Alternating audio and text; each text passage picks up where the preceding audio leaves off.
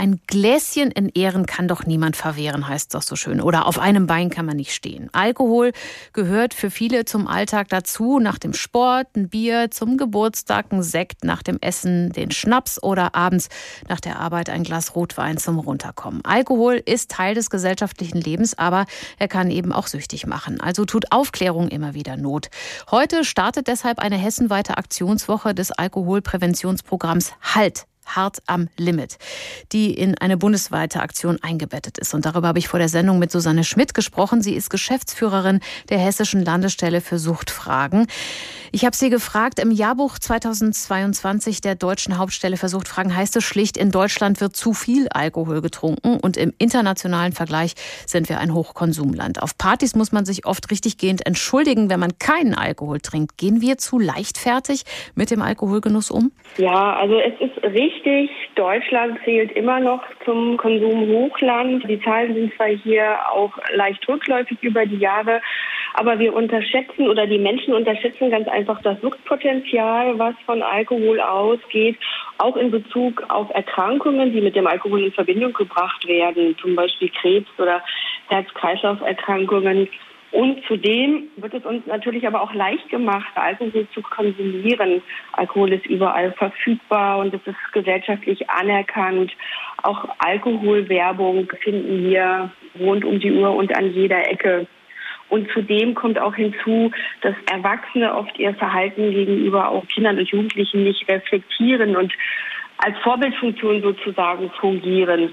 Von daher ist es einfach so, dass wir in Deutschland auch immer noch sehr leichtfertig mit dem Alkohol umgehen. Liegt das vielleicht auch daran, dass viele gar nicht merken unbedingt, wenn sie das Maß des Normalen schon überschritten haben und dann vielleicht ja vor den Kindern einfach in Anführungszeichen lustig sind?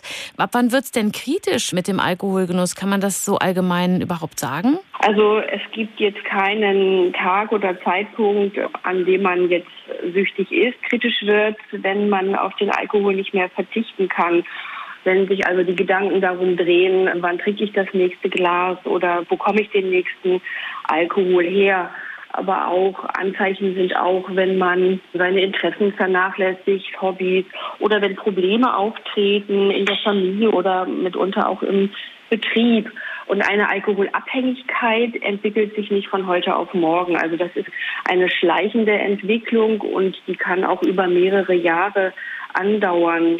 Wenn man aber merkt, dass man mit dem Alkohol Probleme bekommt, dann sollte man auf jeden Fall eine Beratungsstelle aufsuchen. Rund 1,6 Millionen Menschen in Deutschland sind alkoholabhängig, 10 Millionen gelten als suchtgefährdend. Und jetzt haben wir auch noch eine Corona-Pandemie. Zwei sehr belastende, einschränkende Jahre mit starken Beschränkungen, was den Ausgang angeht, mit vielleicht sozialer Isolation. Der Marktforscher GfK hat festgestellt, dass die Deutschen in dieser Krise deutlich mehr Alkohol gekauft haben, auch hochprozentiges. Andererseits wurde ja weniger in Restaurants oder auf Partys getrunken. Wie hat sich denn jetzt der Alkoholkonsum in der Zeit entwickelt oder auch das Suchtverhalten? Also das ist natürlich so, dass in Krisen Menschen versuchen, diese Belastung und diesen Stress mit Suchtmitteln auszugleichen. Und da zählt Alkohol selbstverständlich dazu, weil es eben leicht verfügbar ist. Wir haben es gerade gesagt. Es gab weniger Trinkgelegenheiten auf Partys, in Restaurants und Gaststätten. Der Alkohol konnte aber trotzdem gekauft werden. Er war ja verfügbar. Und es ist dann durchaus so, dass sich aus den ein, zwei Gläsern Wein, die man sonst vielleicht trinkt, schnell auch dann drei bis vier Gläser werden. Und das Suchtverhalten insgesamt hat sich, das wurde durch verschiedene Studien ja auch nachgewiesen, zeitweilig erhöht, aber mittlerweile geht man von den vorliegenden Studien davon aus, dass sich der Alkoholkonsum stabilisiert hat und eher wieder etwas rückläufig ist. Wie sich das dann aber nach der Pandemie auswirken würde, also ob das Verhalten beibehalten wird oder ob es sich wieder verändert, das bleibt auch noch abzuwarten. Eine ganz interessante Entwicklung gibt es ja bei den Jugendlichen. Die Zahl der Kinder und Jugendlichen und jungen Erwachsenen mit akuter Alkoholvergiftung sind laut Statistischem Bundesamt deutlich gesunken. Kann man sagen, weniger Partys, weniger Alkoholmissbrauch bei jungen Leuten? Sprich, ist da vielleicht einfach der soziale Druck weggefallen nach dem Motto, trink noch einen mit? Es gab ja gar keine Partys und es gab ja auch keine Möglichkeiten, weiter in den Diskotheken und Clubs zu gehen. Also von daher führen wir natürlich den Rückgang dieser Einlieferung auch darauf zurück. Und zu Hause haben die Kinder und Jugendlichen in Anwesenheit von Eltern mit Sicherheit weniger getrunken, als wenn sie jetzt auf Partys gegangen sind oder sich im öffentlichen Raum getroffen waren. Es gab ja auch Alkoholverbote im öffentlichen Raum.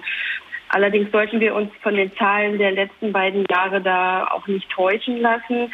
Nach wie vor ist die Zahl der Alkoholeinlieferungen auch in Hessen auf einem viel zu hohen Niveau und es bedarf da weiterhin auch in den Fachkreisen und gerade im Bereich der Prävention viel Anstrengungen, diese Zahlen eben auch weiter doch zu senken.